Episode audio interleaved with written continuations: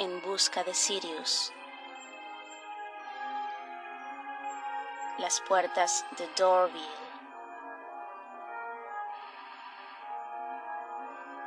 Capítulo 9. Corazón de héroe.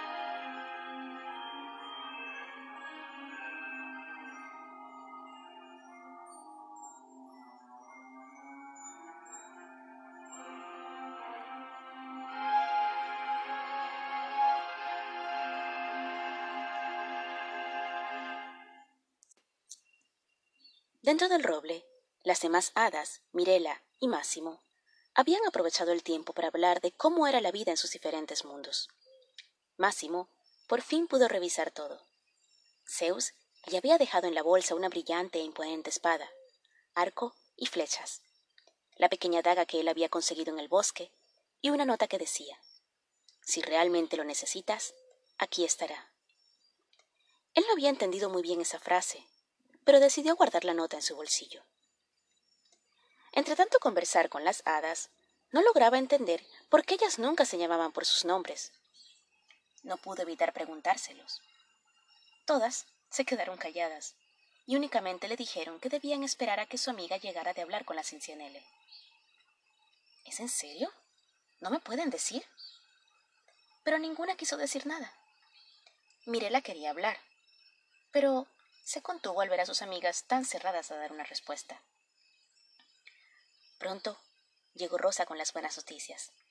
Ella y Brina aún no estaban convencidas de que pedirle ayuda a Maru hubiera sido la mejor idea, pero casi siempre decidían seguir las ideas de Rosa, pues muy pocas veces tomaban decisiones erradas. Cuando ella decía algo, era después de haberlo pensado y analizado mucho. Por eso, todas confiaban en ella.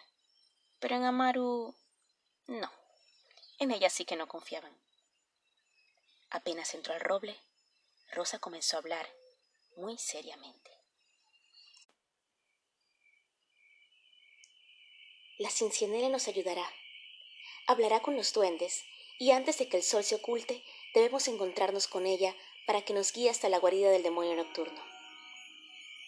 Máximo, tú sí sabes utilizar esas armas que te dejó Zeus, ¿cierto? Máximo, al escuchar esa pregunta, se puso un poco nervioso. La verdad, él nunca había utilizado nada parecido. Ciertamente, cuando era niño, jugaba con espadas, de juguete, pero eso no sería práctica suficiente para enfrentarse a un demonio. He de serte sincero, nunca he utilizado ningún tipo de arma, pero puedo hacer el intento. Para su sorpresa, Rosa le respondió muy calmada. Tranquilo, todo saldrá bien. Solo debes confiar en ti y en tu instinto. Sé que Sirius no se equivocó al escogerte. Sin embargo, Máximo se sentía ansioso. Sabía a quién se iba a enfrentar, y no le resultaba el personaje ideal para iniciar sus entrenamientos con la espada. Pero no tenía otra salida. O se enfrentaba a ese sujeto, o esperaba su muerte sentado. Oye, Máximo nos preguntó algo mientras tú no estabas, le dijo Brina a Rosa. ¿Ah, sí? Pues espero que le hayan respondido. Estamos aquí para aclararle cualquier duda. La verdad es que no. No le contestamos. Le dijimos que debíamos esperar por ti para poder darle una respuesta. ¿Y qué clase de pregunta les hiciste que no pudieran responderte, Máximo? preguntó Rosa de manera divertida. Yo solo les pregunté sus nombres. Oh, entiendo. Creo que igual pudieron haberle respondido, pero está bien que hayan esperado. Verás, Máximo, en el mundo mágico los nombres son mucho más que la manera en la que nos identificamos. Nuestros nombres nos definen. Son poderosos. Si algún humano o ser no mágico los llega a conocer, pueden tenernos en su poder. Pero yo jamás me aprovecharía de ustedes. Lo sabemos, Máximo. Pero sí puedes equivocarte y sin querer llamarnos por nuestros nombres en algún momento en que haya alguien que sí quiera aprovecharse de nosotras. Entiende, es solo por precaución. Van a haber muchos momentos en que estemos frente a seres terribles. Por ejemplo, el demonio nocturno. Él no posee magia, pero sí es extremadamente fuerte. Por eso puede manipular a los demás que vinieron con él. Y esa es la razón por la que todos le tememos. Máximo y las demás dejaron mostrar caras de nerviosismo. Rosa se dio cuenta de esto, y para tratar de eliminar la tensión que había creado con sus palabras, agregó, Pero ya, tampoco será tan difícil vencer a ese tonto demonio. Somos más los que estamos en su contra. Además, todos aquí sabemos que el bien siempre triunfa sobre el mal.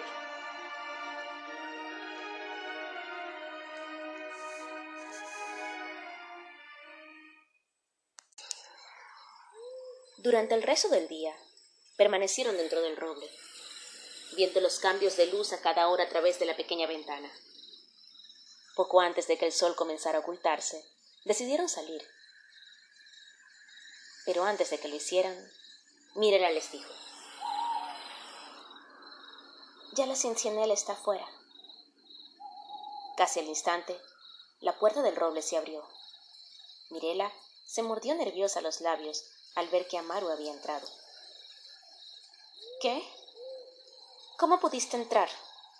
dijo ella, mirando de reojo a Mirela. Se supone que solo nosotras sabemos la contraseña.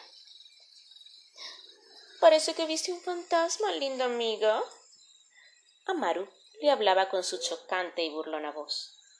Ya, tranquila. Solo quise ahorrarles el viaje.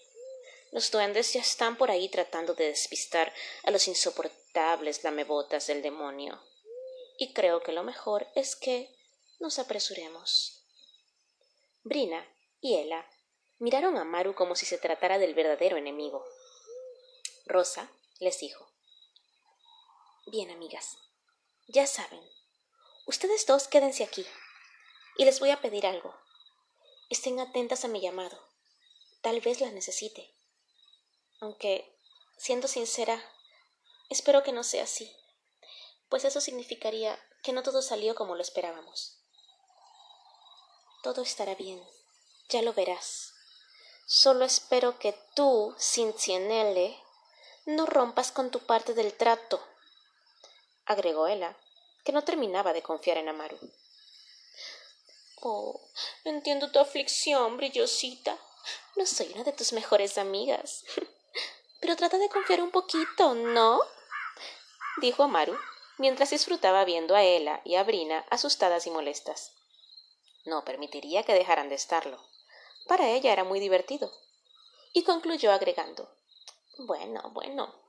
Ya vámonos. No seguiré perdiendo el tiempo con hadas desconfiadas. Bien. Vámonos, Máximo.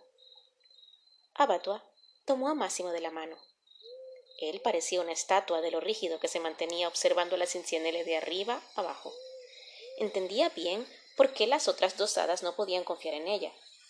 Si se dejaba llevar por las apariencias, no parecía ser alguien en quien se pudiera confiar. Pero él había notado la tranquilidad de Rosa. Y decidió quedarse tranquilo él también. Máximo reaccionó y salió del roble junto a las demás.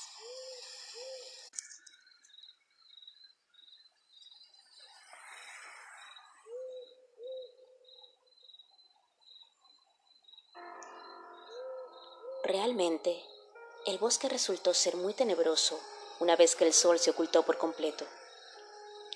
El sonido del viento le silbaba en los oídos como si fuera un cántico misterioso de la noche. El ulular de los búhos y uno que otro aullido de lobo no eran de mucha ayuda en una caminata nocturna como esa. Cada pisada iba acompañada del crujir de las hojas y ramas caídas, más ahora que se estaban acercando al lado más oscuro del bosque. En esa parte, casi todos los árboles tenían hojas secas y marchitas, por lo que el suelo carecía del suave y verde pasto donde Máximo había caído aquella vez. Justo ahí habitaban los seres malignos de la noche.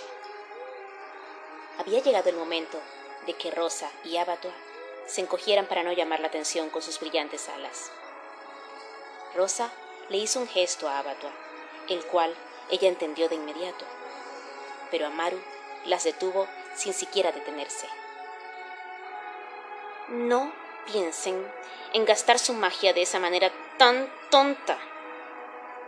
Menos mal que vinieron conmigo. Se nota que no saben mucho de las noches en el bosque ni de sus habitantes. ¿Qué quieres decir? Nuestras alas nos delatarán, dijo Rosa con nerviosismo. Los animales de la noche no distinguen la luz de la oscuridad. De hecho, son muy pocos los que pueden siquiera ver. Ellos seguían por su olfato. Quédense como están. Nada malo ocurrirá. Además, los duendes hicieron un buen trabajo con los que habitan por aquí, pues esto parece estar desierto. Vamos, hay que seguir. Amaru les hizo señas y los tres la siguieron. Unos pasos más adelante, escucharon unos resoplidos y gruñidos muy cerca de ellos. Siguieron caminando, tratando de hacer el menor ruido posible. Pero pronto tenían frente a ellos a uno de los Moor. De inmediato, Máximo tomó su espada y decidió enfrentarlo. Pero la Cincianele se colocó frente a él. ¿Qué crees, pequeño? ¿Que vas a hacerle daño a mi adorable mascota? Guarda tu espadita para otro momento, ¿quieres? Disculpa, no sabía, dijo Máximo mientras envainaba nuevamente su espada. Tranquilo, veo que resultaste ser muy valiente. Después de todo, no cualquiera se atreve a enfrentarse a un Moor. Continuaron su camino silenciosamente, acompañados ahora por el Moor. La plateada luz de la luna quedó cubierta por una gigantesca nube negra. Gotas de lluvia comenzaron a caer, cuya fuerza y cantidad fue aumentando poco a poco, haciendo que el frío del bosque se intensificara. Una gran sombra pasó rápidamente junto a ellos, quienes al verla se quedaron paralizados. No hagan ruido, susurró Amaru. demonio nocturno está por aquí cerca. Tranquilos, tengo algo que nos ayudará. Amaru sacó de un pequeño bolso que llevaba un polvillo negro y brillante. Lo tenía en la palma de su mano y lo esparció por encima de Abatua y Rosa. Apenas hizo esto, el brillo de sus alas desapareció. ¿Cómo? ¿Cómo hiciste eso? ¿De dónde sacaste ese polvillo? preguntó Rosa desconcertada. ¿Estás segura de que quieres que te responda eso en este momento? Bueno, tienes razón. Sigamos con mucho cuidado. Él sí puede ver muy bien en la oscuridad. Lo sé por experiencia. Esto último lo dijo entre dientes, y se podía notar que en verdad ella también tenía miedo de lo que le pudiera pasar. Máximo vio unos brillantes ojos rojos que se asomaban entre la maleza. Pudo reconocerlos de inmediato. Eran los mismos ojos que habían visto aquella noche a través de la ventanita del roble. Era el demonio nocturno que los acechaba, sin que ninguna de las hadas lo notara. Máximo sintió que debía ser como si nada pasara para que sus acompañantes no se exaltaran y decidió esperar a que éste se acercara a él.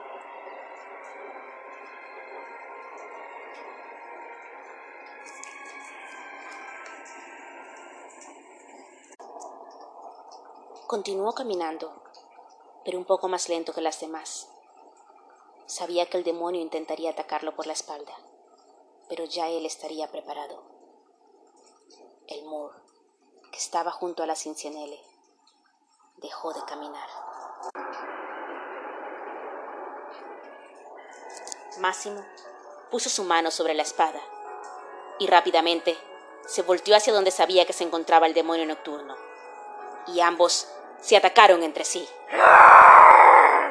El demonio trató de clavarle sus enormes garras en el pecho, pero Máximo reaccionó rápidamente.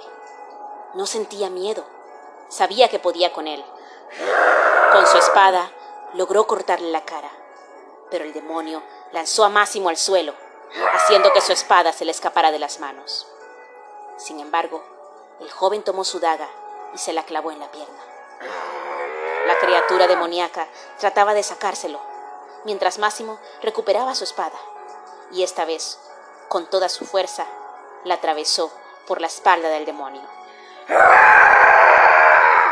¡Desgraciado niño!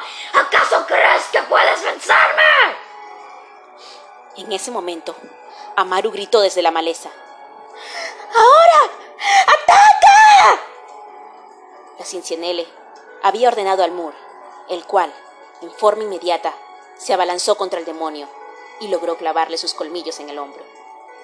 Aun cuando pudo hacerle daño, el demonio mantuvo su fuerza y de un golpe hizo que el Moor cayera desmayado en el piso. Máximo se fue con su espada directamente hacia el demonio. No le importaba en dónde lo hiriera, solo quería vencerlo. Esta vez no logró nada. El demonio lo agarró por el cuello y con sus grandes garras lo intentó estrangular. Pero el Moor, reincorporándose, agarró al enemigo por la pierna. El muchacho aprovechó que el demonio había perdido un poco la fuerza para tomar firmemente su espada y alcanzó a clavársela en el pecho. Un dolor inmenso se apoderó del terrible enemigo, y al no soportarlo, tampoco tuvo fuerzas para seguir sosteniendo al joven. Así que lo soltó. Máximo cayó de golpe, mientras que el demonio quedó arrodillado y débil como para seguir luchando. Máximo no confió en la debilidad, y para asegurarse, volvió a atravesar su espada en el pecho de su enemigo, haciéndolo caer casi definitivamente.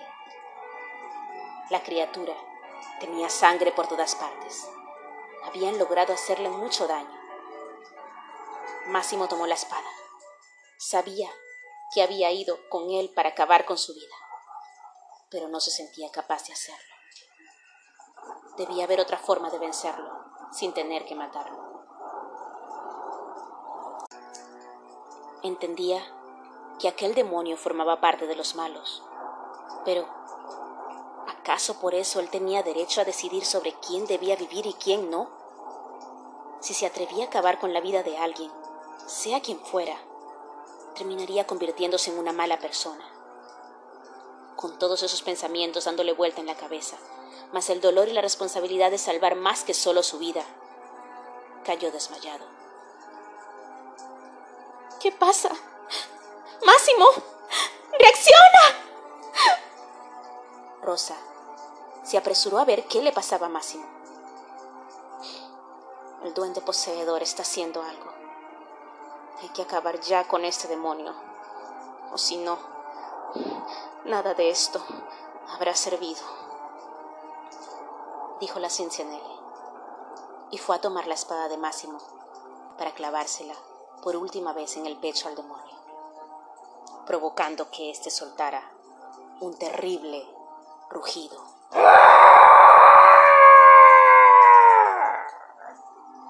La Cincinnele lanzó la espada. Su expresión era fría, pero sus ojos reflejaban dolor. Amaru, dijo Rosa, posando su mano en el hombro de la Cincinnele. Ya, este monstruo está muerto, dijo Amaru sin prestarle atención al gesto de Rosa. Pronto todos los duendes poseedores desaparecerán, incluyendo al que está en el cuerpo de este niño. Y luego agregó, ellos no eran realmente una especie natural, por decirlo de alguna manera. Eran como una extensión de la maldad de este demonio. Era su forma de poder hacer daño en varios lugares a la vez. Cada vez que uno de estos duendes poseedores mataba a alguna de sus víctimas, el demonio se hacía más fuerte. Este niño fue presa fácil. Pero tranquilas, estará bien. Amaru observó a Máximo que aún estaba tirado en el piso. Cuiden bien de este pequeño héroe. Es valiente en verdad. Ya cumplí con mi parte. Adiós. Antes de irse, volvió a sacar el polvillo del pequeño bolso y lo esparció en Abatua y Rosa, devolviéndole el brillo a sus alas. Necesitarán de nuevo su luz, pues el bosque está muy oscuro hasta ahora. Resguárdense, resguárdense muy pronto de esta lluvia. Esta vez sí se fue, y no pudieron distinguir su oscura silueta entre los arbustos y matorrales del lado oscuro del bosque. Rosa y Abatua cargaron por los hombros a Máximo y emprendieron de nuevo su camino al roble. Rosa, le dijo Abatua, Amaru no es tan mala en realidad, ¿cierto? No, Abatua. Simplemente no ha tenido suerte.